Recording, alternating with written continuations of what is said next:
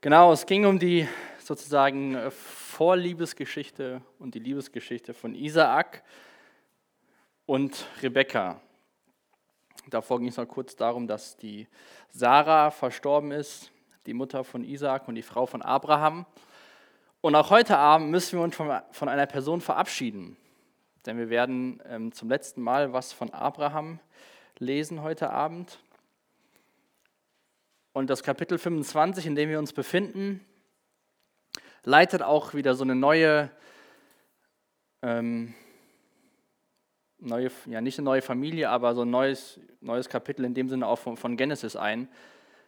Denn Abraham gibt quasi den Staffelstab weiter an seinen Sohn Isaak. Dann wird uns in den nächsten Monaten der Jakob noch länger beschäftigen und dann auch der Josef. Also quasi von Vater zu Sohn, zu Enkel zu Urenkel geht die Familiengeschichte weiter. Aber bevor wir uns das Kapitel 25 anschauen, beziehungsweise bevor wir uns um Isaak und seine Familie mit den zwölf Kindern, mit Jakob und dann den zwölf Kindern beschäftigen, will ich einmal so ganz kurz am Anfang über das Leben zurückblicken, so auf das Leben von Abraham. Weil er hat uns nun einige Zeit beschäftigt und ich hoffe auch, dass wir anhand von dem, wie Abraham sein Leben gelebt hat und was wir in der Bibel über ihn lesen, dass er uns ein Vorbild geworden ist und auch ein Vorbild bleibt. Auch wenn seine Entscheidungen nicht immer so waren, wie sich Gott das gewünscht hat, war es doch ein Mensch, der dafür in, äh, auch im Neuen Testament immer wieder herangezogen wird, dass er ein Mensch ist, der im Glauben gelebt hat. Und wenn ihr vielleicht mal vor eurem inneren Auge das Revue passieren lasst von Abraham, was ihr so wisst oder auch euch noch aus der ganzen Predigtreihe so behalten habt. Und dann können wir uns mal gemeinsam den Vers 7 und den Vers 8 anschauen aus Kapitel 25. Da lesen wir, Abraham wurde 175 Jahre alt. Er starb nach einem langen und erfüllten Leben und wurde im Tod mit seinen Vorfahren vereint. Gut, ein langes Leben bei 175 Jahren kann man schon mal sagen, das ist ein langes Leben. Aber er hat auch ein erfülltes Leben gehabt. Und wenn wir im Neuen Testament schauen, der Jakobus, der schreibt da was über Abraham in Jakobus 2, Vers 23. Abraham glaubte Gott und das wurde ihm als Gerechtigkeit angerechnet. Ja, er wurde sogar Freund Gottes genannt. Abraham hat 175 Jahre gelebt hat ein erfülltes Leben gehabt und war am Ende in Erinnerung als Freund Gottes. Was macht für dich ein erfülltes Leben aus?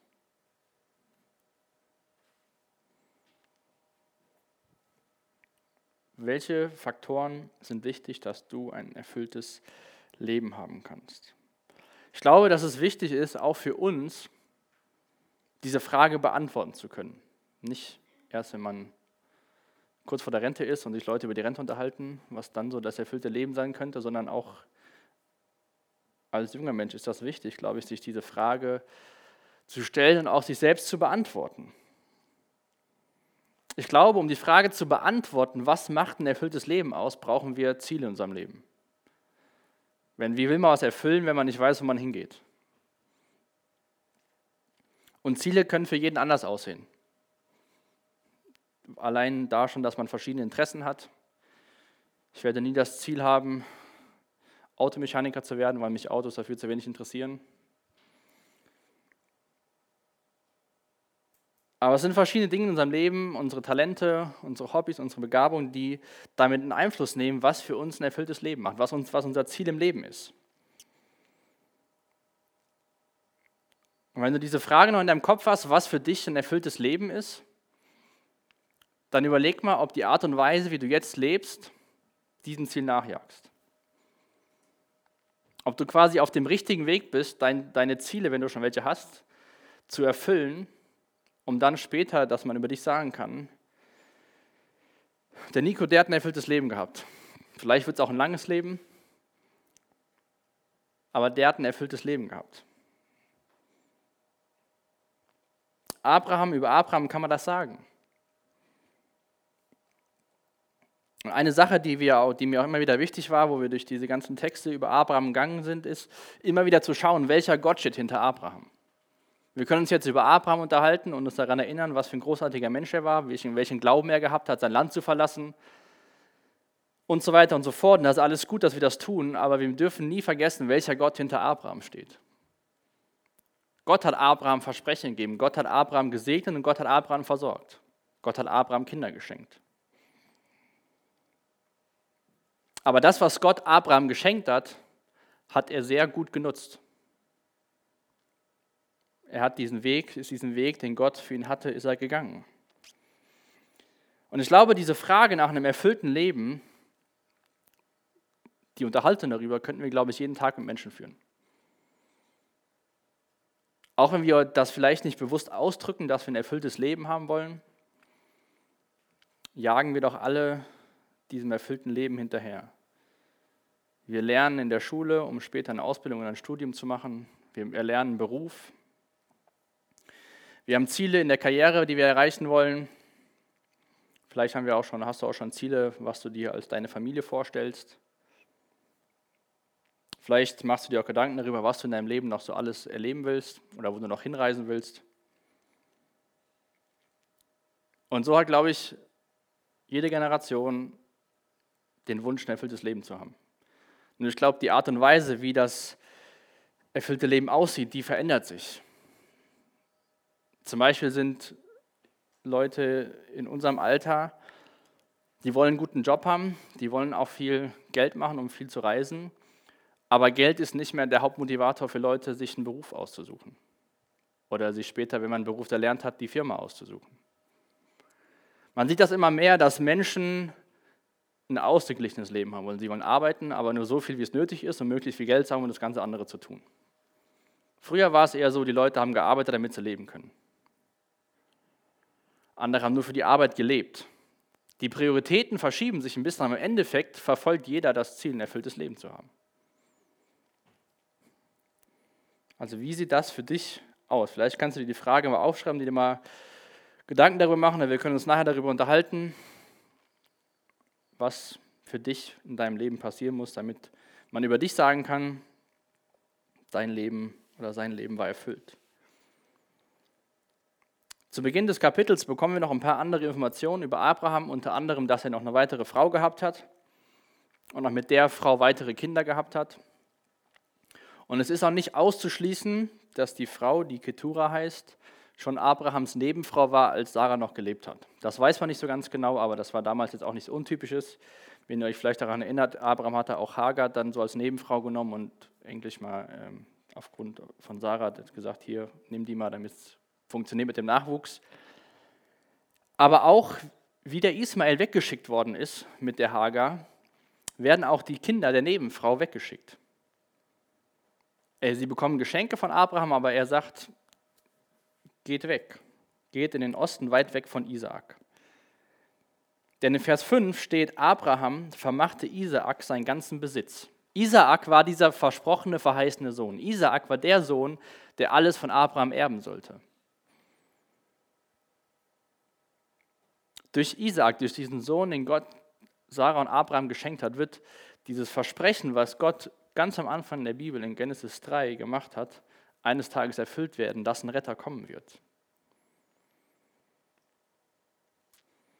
Dann lesen wir weiter davon, dass Abraham äh, neben seiner Frau äh, Sarah begraben wird. Isaak und Ismael sogar waren beide nochmal da bei der Beerdigung. Und dann steht in Vers 11, nach Abrahams Tod segnete Gott Isaak. Er wohnte in der Nähe von Ber Lahairoi im Negev. Und dieses Kapitel 25, auch noch vielleicht ganz hilfreich, ist nicht chronologisch aufgeschrieben.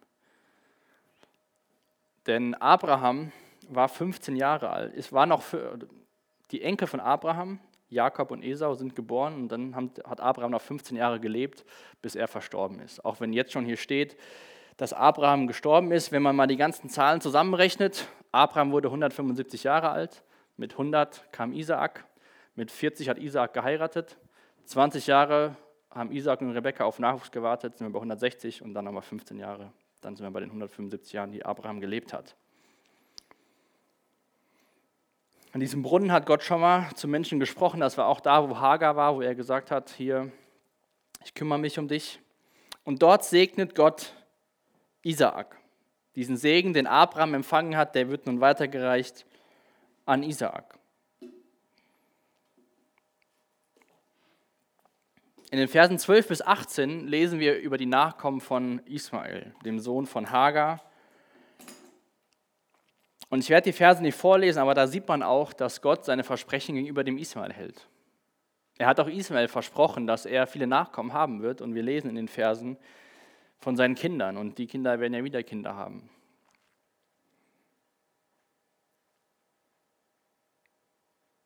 Und dann in Vers 19 geht so dieser neue Abschnitt in Genesis los. Dies ist die weitere Geschichte von Isaak und seiner Familie. Isaak war Abrahams Sohn. Als er 40 Jahre alt war, heiratete er Rebekka. Sie war die Tochter des Aramäers Bethel und die Schwester Labans. Sie stammten aus dem oberen Mesopotamien. Rebekka konnte keine Kinder bekommen. Darum bat Isaak den Herrn für seine Frau und der Herr erhörte seine Bitte. Rebekka wurde schwanger.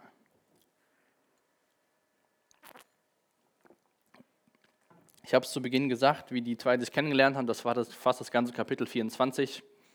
Da war erst ganz zum Schluss, dass die beiden sich auch dann gesehen haben.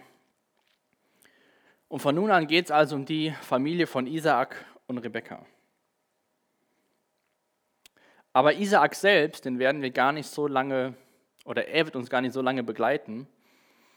Denn im Vergleich zu Abraham, seinem Vater und seinem Sohn Jakob spielt er eine sehr kleine Rolle, könnte man meinen, in der ganzen Geschichte Gottes. Aber dennoch lesen wir in der Bibel davon, dass Gott beschrieben wird als der Gott Abrahams, Isaaks und Jakobs. Vielleicht ist der Satz dir bekannt. Isaak hatte keine große Rolle wie Abraham, der über mehrere Kapitel auch in der Bibel, aber auch so erinnert wird, aber doch hat er eine Rolle gehabt. Und so hat, glaube ich, auch jeder von uns seine Rolle in Gottes Plan, in Gottes Königreich, in Gottes Weg mit dieser Welt. Ob nun eine große Rolle wie Abraham oder so eine Zwischenrolle, sage ich mal, wie der Isaak, der den Segen vom Vater empfängt und ihn wieder weitergibt, ist er doch wichtig in der ganzen Geschichte. Seine Frau, die Rebekka, hatte das gleiche Problem wie Sarah. Sie konnte keine Kinder kriegen. Und dann lesen wir davon, dass Isaak zu Gott gebetet hat. Für seine Frau. Wir lesen aber nicht davon, wie lange Isaak gebetet hat, ob er jeden Tag gebetet hat, ob er jeden Tag eine Viertelstunde gebetet hat, sondern wir lesen nur davon, wir bekommen nur die Information, er hat gebetet und Rebekka wurde schwanger.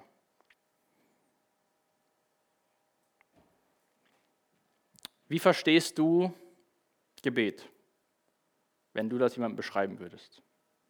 Was ist dein Verständnis von Gebet? Das Gebet, Gebet ist Kommunikation mit Gott. Und oftmals nutzen wir das, um unsere Wünsche, unsere Sorgen, unsere Ziele, unsere Pläne vielleicht auch vor Gott zu bringen. Und das können wir auf jeden Fall tun. Wir können da im Gott einen Austausch drüber sein. Aber auch eine zentrale Sache, die wir beim Beten nie vergessen dürfen, ist, dass es beim Gebet nicht darum geht, dass unser Wille im Himmel geschieht, sondern Gottes Wille hier auf der Erde. Und genau das hat aber auch der Isaak gemacht. Isaak wusste ja auch, dass, diese, dass er Nachkommen haben muss, damit der Segen weitergehen kann. Und ich glaube auch, oder ich kann mir vorstellen, wir lesen das nicht, aber ich kann es mir vorstellen, dass Isaak das auch so vor Gott gebracht hat. Und Gott hat diese Bitte erhört. Ich glaube, das Gebet vom Isaac war bewegt von Gottes Gedanken und von Gottes Wünschen. Und wir dürfen uns auch auf Versprechen Gottes, die er in seinem Wort sagt, dürfen wir uns auch verlassen. Wenn du vielleicht Bereiche in deinem Leben hast, wo du nicht so ganz weißt und dann in der Bibel was davon liest, dann darfst du auch das, was, was, was in der Bibel steht, wir schauen uns nachher noch an, aus Epheser ganz viel, wie wir gesegnet sind, dann dürfen wir das auch vor Gott im Gebet bringen und sagen, in deinem Wort steht dass du das und das tun willst. Dann bitte mach das auch. Dieser Wunsch, dieses Gebet für seine Frau, für die Rebekka, hat Gott erhört und die Rebekka wurde schwanger. Isaak war der rechtmäßige Erbe von Abraham. Wenn du jetzt mal überlegst, was so, was so das Wichtigste ist, was Isaak von Abraham geerbt hat. Abraham, lesen haben wir schon ein paar Mal auch vorher gelesen, war sehr reich, hatte sehr viele Diener, sehr viel Besitz. Und das kann ja ganz schön sein, wenn man das von seinem Vater geerbt bekommt.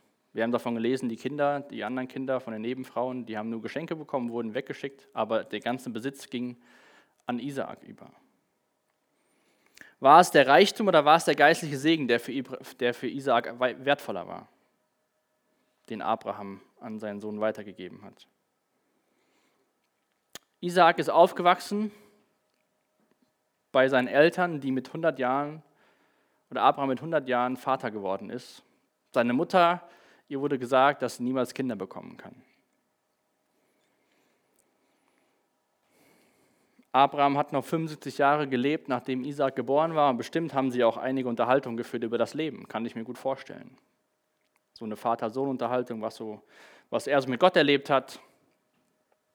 Vielleicht auch, wie er überhaupt entstanden ist, der Isaac, dass es ein Wunder Gottes war. Und als ich es so gelesen habe, die Geschichte von den beiden, auch so diese Frage, so was, was ist wirklich das, das Geschenk, was Abraham dem Isaac gemacht hat, habe ich so gedacht, wie ist das denn bei uns? Ich weiß, dass es nicht bei allen so ist, aber wo sind denn, wo, wo können wir unseren Eltern denn vielleicht mal Danke sagen für diesen geistlichen Segen, den wir von den Eltern empfangen haben? In dem Sinne, dass unsere Eltern uns vielleicht auch manchmal gegen unseren Willen mit in die Gemeinde genommen haben, dass unsere Eltern für uns beten, dass unsere Eltern uns möglich machen, dass wir in die Gemeinde kommen, dass wir auf Freizeiten gehen,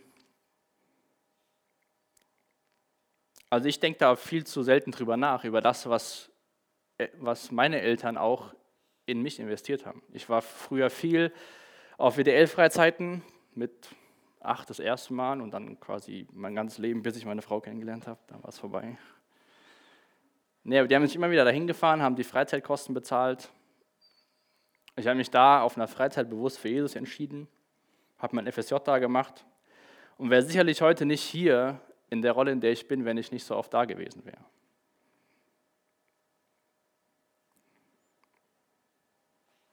Und wenn deine Eltern Christen sind, ist das ein Segen, den du von Gott bekommen hast. Und dann ist das ein Segen für dich, dass deine Eltern Christen sind.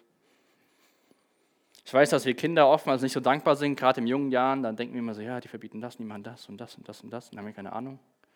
Aber denk mal darüber nach und vielleicht nutzen wir das Wochenende, um Danke für was zu sagen. Und wenn das bei deinen Eltern nicht der Fall ist, dass du das tun kannst, weil sie keine Christen sind oder weil du da nicht so diesen Segen sehen kannst, vielleicht hast du andere Menschen in deinem Leben, die sich in dich investiert haben, die gesagt haben, ich nehme mir Zeit für dich, die dir von, von Jesus erzählt haben. Ich denke, das ist ein viel größeres Geschenk, was wir von unseren Eltern bekommen haben, wenn das bei dir der Fall ist, als irgendwelche materiellen Reichtum, den du bekommst oder wie hoch dein Taschengeld war oder sonstiges. Isaak hat so viel von seinem Vater geerbt und er war dieser, dieser Mensch, der diesen Segen weitertragen durfte. Von daher mache ich euch echt mal Mut, über den Punkt nachzudenken und vielleicht dann, wenn es der Fall ist bei euch, einfach Danke zu sagen. Ich glaube, die, ich glaube, Eltern, für die gibt es nichts Schöneres, wenn man das denen sagt, danke, dass ich jetzt so bin, wie ich bin. Danke, dass ihr mich da so erzogen habt und mir das möglich gemacht habt.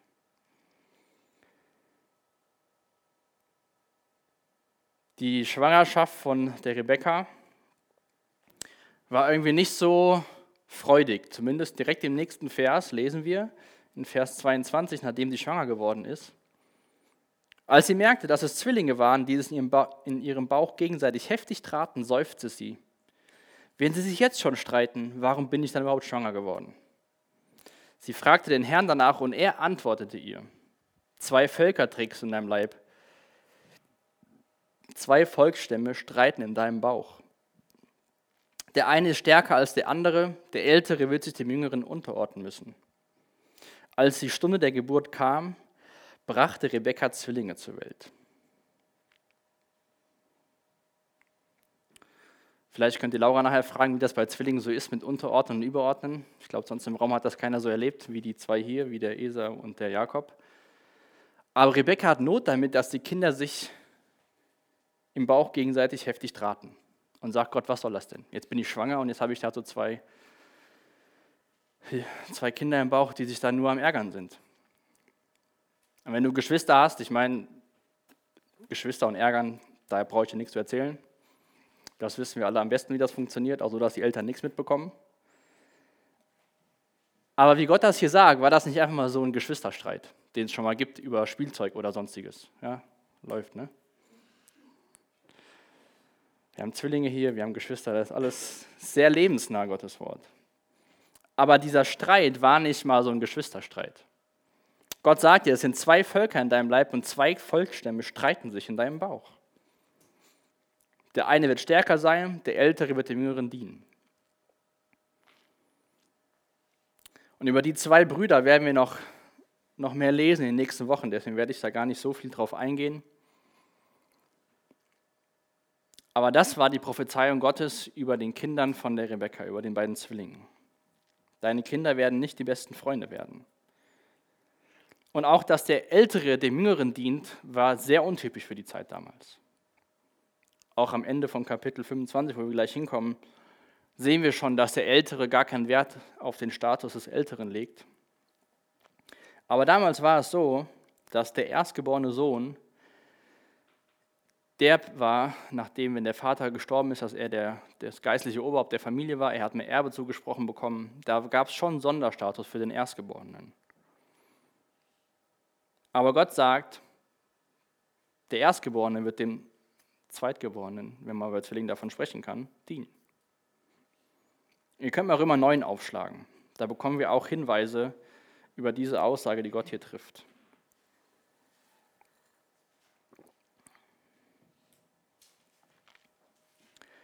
Römer Kapitel 9, Abvers 9.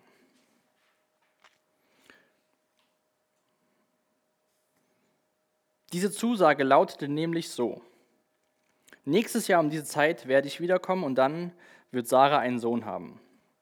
Und nicht nur dieses eine Mal war es so, sondern auch bei Rebekka, als sie Zwillinge bekam. Beide waren zwar Söhne unseres Stammesvaters Isaak, aber Gott ist es, der beruft. Noch bevor sie daher geboren waren und irgendetwas Gutes oder Böses getan hatten, sagte er zu Rebekka, der Ältere wird sich dem Jüngeren unterordnen müssen. Damit bekräftigte Gott die bleibende Gültigkeit seines Plans. Nachdem seine Wahl nicht von menschlichen Leistungen abhängig ist, sondern einzig und allein von seiner eigenen freien Entscheidung. Darum heißt es auch in der Schrift, Jakob habe ich meine Liebe zugewandt, aber Esau habe ich von mir verstoßen. Noch bevor die beiden Kinder auf der Welt waren, hat sich Gott schon für einen der beiden entschieden, durch den dieser Segen fortgesetzt wird. Jakob habe ich meine Liebe zugewandt, aber Esau habe ich von mir verstoßen. Warum hat sich Gott für Jakob entschieden? Warum hat Jakob zwölf Söhne bekommen? Und die Linie des Messias geht durch Jakob weiter. Die einfache Antwort ist, weil es Gottes Entscheidung war. Wir haben hier in Römer gelesen, damit bekräftigt Gott die bleibende Gültigkeit seines Plans, nachdem seine Wahl nicht von menschlichen Leistungen abhängig ist, sondern einzig und allein von seiner eigenen freien Entscheidung. Jakob wurde von Gott auserwählt, da hat er noch nicht mal das Licht der Welt erblickt. Heißt das, dass die anderen Familienmitglieder keine Verantwortung mehr hatten für ihr Leben vor Gott? Weil es war eh schon alles klar? Ich denke nicht. Eine Frau hat mal zu Spurgeon gesagt, ich kann nicht verstehen, warum Gott sagt, dass er Esau gehasst hat. Spurgeon antwortete, das, meine Liebe, ist nicht so schwer. Mein Problem ist vielmehr zu verstehen, wie Gott Jakob lieben konnte.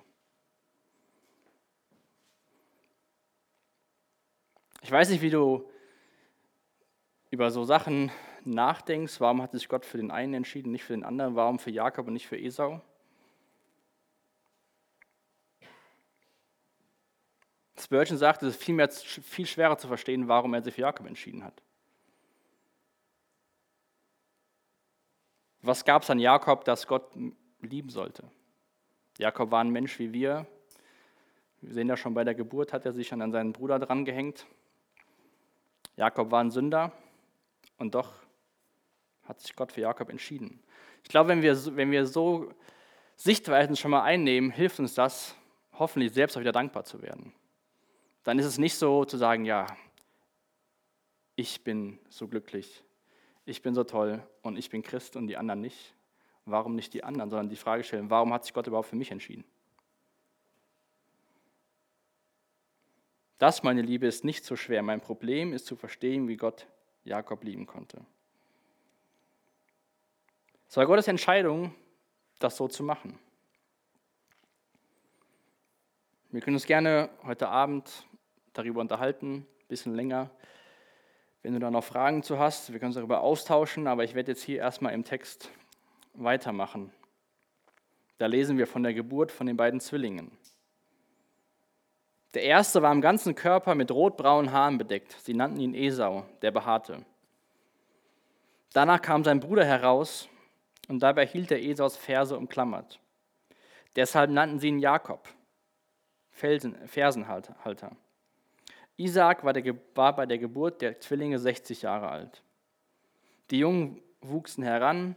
Esau wurde ein Mann, der sich auf die Jagd verstand und sich gerne im Freien aufhielt.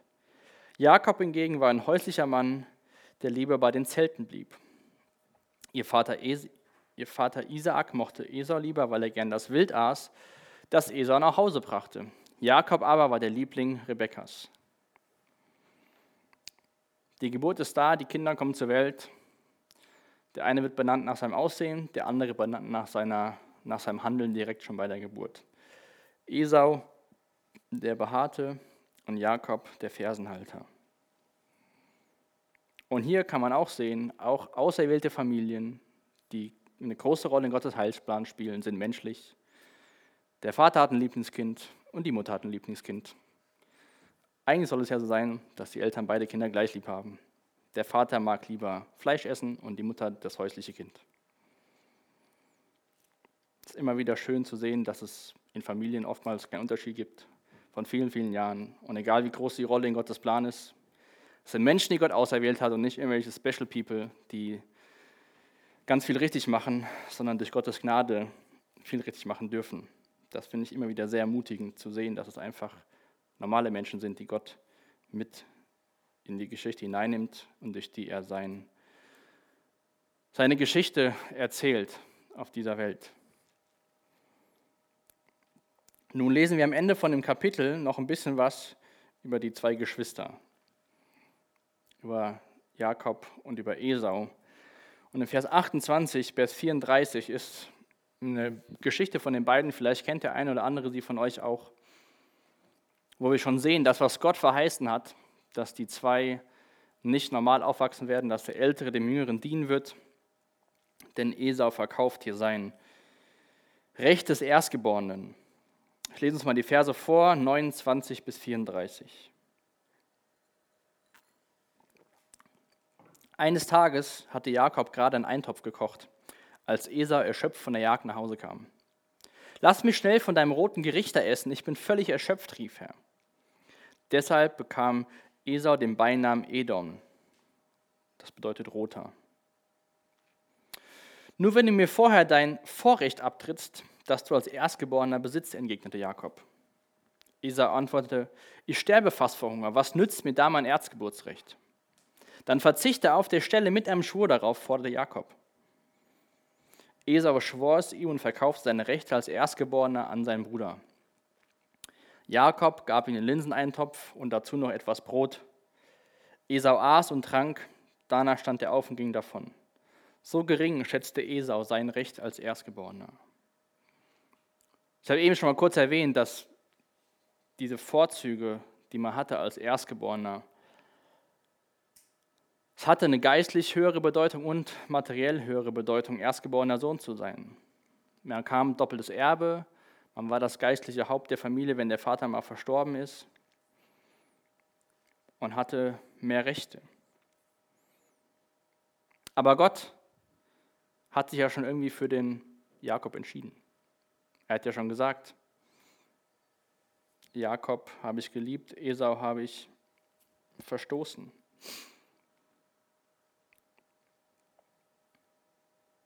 Dieser Segen, dieser, dieser Bund, den, Ab, den Gott mit Abraham geschlossen hat, der folgt durch Isaac und dann durch seinen Sohn Jakob. Aber wir sehen bei Esau, wir sehen auch hier in der Geschichte, dass er nur steht, und auch später im Neuen Testament sehen wir viel, wie Esau sich verhalten hat.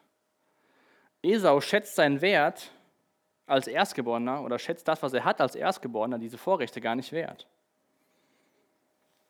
Ihm waren im Endeffekt sozusagen materielle Dinge wichtiger. Er wollte unbedingt essen, weil er hungrig war. Er brauchte jetzt was und nicht später. Die waren noch nicht so alt, die Kinder da, und schon sagt er, ich werde eh, wie hat er gesagt, ich sterbe fast vor Hunger, was nützt mir da mein Erzgeburtsrecht? Jakob wollte was haben. Er wollte im Endeffekt eine schnelle Befriedigung seiner Bedürfnisse und ihm war diese großen Auswirkungen ganz egal. Und zu dieser Geschichte möchte ich mal ein längeres Zitat vorlesen von einem Herrn Bahnhaus. Die Geschichte, die ich gerade also, vorgelesen habe mit den beiden, die Geschichte zeigt, dass Menschen die Illusion, Illusion der Realität der Ewigkeit vorziehen. Sie entscheiden sich lieber für die Freuden der Sünde für eine kurze Zeit als für die Freuden Gottes in Ewigkeit. Die Menschen lesen eher Müll als das Wort Gottes. Menschen halten sich lieber ein System von Prioritäten, das Gott aus ihrem Leben ausschließt. Viele Männer verbringen mehr Zeit damit, sich zu rasieren, als sich um ihre Seele zu kümmern. Eine Vielzahl von Frauen verwenden mehr Zeit für Make-up als für das geistliche Leben. Männer verkaufen noch immer ihr, Erstgeburtsrecht, um ein bisschen Linseneintopf zu essen. Ich komme wieder zu der Frage zurück vom Anfang von der Predigt. Was macht ein erfülltes Leben aus? Für den Eser war ein erfülltes Leben, möglichst jetzt was zu essen zu bekommen. Und das, was später mal kommt, das war ihm egal. Wie ist das bei uns heutzutage? Haben wir Sachen, wo wir sagen, das wollen wir eigentlich mal und das haben wir und dann entscheiden wir uns dafür, fürs Hier und Jetzt, fürs Kurzfristige und nicht fürs Langfristige? Ich habe ja früher auf der Bank gearbeitet oder in der Bank gearbeitet, wie man es nennen will. Mit Menschen über die Altersvorsorge zu reden, war immer sehr schwierig, gerade mit jungen Menschen. Weil die wollten das Geld jetzt haben und wollten das auch jetzt ausgeben und nicht jetzt irgendwo hin tun und dann später was davon haben. Sparen war sowieso uncool, weil ich will das ja jetzt ausgeben. Ungefähr so bei, war das auch beim ESO. Der hat gesagt, ich habe jetzt Hunger, was bringt mir mein, mein Recht als Erstgeborener, wenn mein Vater mal tot ist, ich will jetzt was essen.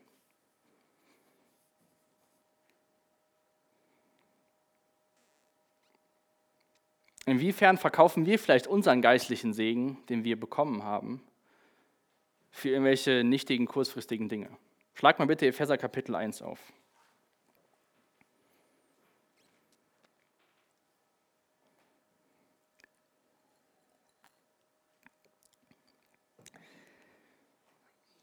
Es geht um die Verse 3 bis 14, aber ich werde nicht alle Verse vorlesen.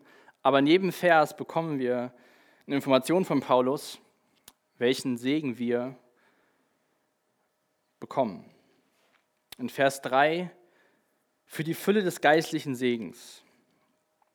Vers 4 ein Leben in seiner Gegenwart, in Gottes Gegenwart, erfüllt von Gottes Liebe.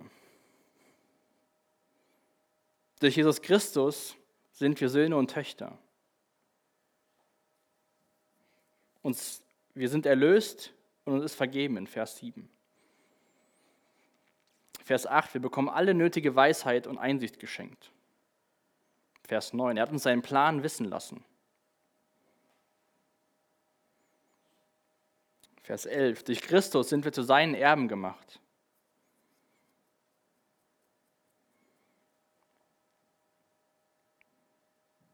Vers 13, auch ihr gehört jetzt zu Christus. Wir haben den Heiligen Geist durch ein Siegel aufgedrückt bekommen, dass wir Gottes Eigentum sind. Vers 14, der Heilige Geist ist eine Anzahlung und Gott verbirgt sich damit für die vollständige Erlösung von den Menschen, die sein Eigentum sind. Das ist nur eine Stelle in der Bibel, wo wir einen kleinen Einblick bekommen, in wie viel Segen oder wie viel Segen wir von Gott geschenkt bekommen. Aber wenn wir andere Sachen in der Bibel lesen, sehen wir, dass wir den nicht einfach so bekommen, wenn wir leben, wie wir leben wollen.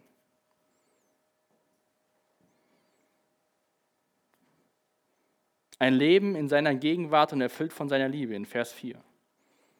Wenn ich mich aber immer gegen Gemeinschaft mit Gott entscheide, wenn ich nie in sein Wort schaue, nie die Bibel aufschlage, wie will ich ein Leben in seiner Gegenwart und erfüllt von seiner Liebe haben? Das wird mir Netflix nicht geben können. Durch Jesus Christus sind wir Söhne und Töchter Gottes. Das kann man mal lesen, aber ich glaube, wenn wir das wirklich annehmen und umsetzen, brauchen wir auch wieder diese Verbindung zu Jesus. Uns ist erlöst und uns ist vergeben. Wir sind erlöst und, und uns ist vergeben. Wie oft bleiben wir uns mit irgendwelchen Schuldgedanken rum und denken so, ach, wir können gar nichts mehr machen. Ich glaube, das, was der, der Bahnhaus gesagt hat, stimmt leider. Viele Männer verbringen mehr Zeit damit, sich zu rasieren, als um ihre Seele zu kümmern. Eine Vielzahl von Frauen verwenden mehr Zeit für ihr Make-up als für das geistliche Leben. Männer verkaufen auch immer ihr Erstgeburtsrecht, um ein bisschen Linseneintopf zu essen.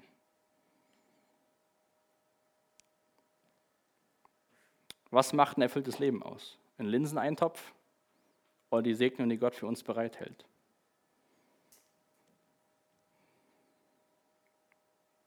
Wir haben am Anfang noch mal kurz über Abraham nachgedacht. Er war ein Mann, der im Glauben gelebt hat. Und auch der Hebräer, der Schreiber des Hebräerbriefes gibt uns eine Warnung, dass wir nicht so sein sollen wie Esau.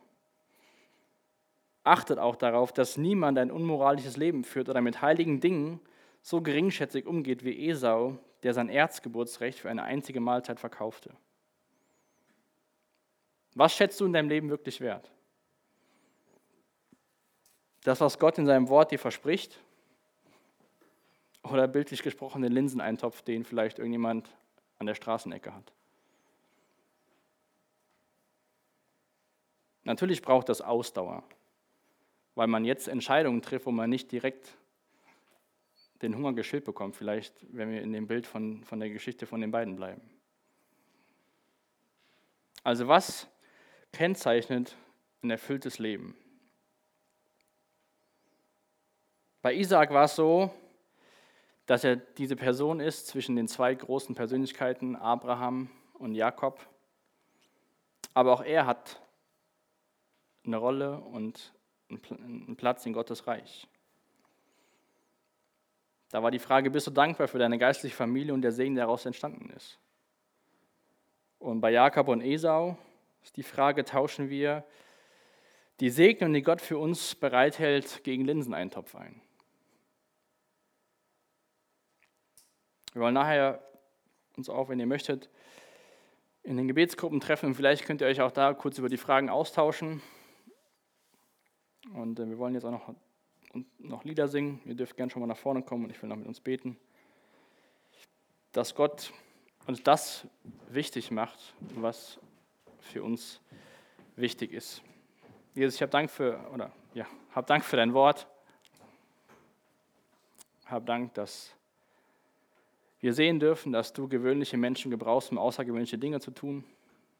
Ich danke dir für deine Gnade, ich danke dir für deine Liebe, dass du Menschen retten willst, dass du deinen Sohn gesandt hast, dass uns vergeben sein kann in deinem Sohn. Und ich bitte dich jetzt, dass du ja, uns diese Frage wirklich stellst, was macht ein erfülltes Leben aus? Dass wir uns als junge Menschen die Frage stellen und danach unser Leben ausrichten. Und ich bitte echt, dass wir einen Blick dafür bekommen auf die Ewigkeit und nicht nur auf das Hier und Jetzt und was, was uns morgens was bringt, sondern was, welche Entscheidungen wir jetzt treffen können, die langfristig gut für uns sind, Jesus. Danke, dass du uns dabei helfen willst und ich lade dich ein durch deinen Geist, dass du hier das tust, was du tun willst heute Abend. Amen.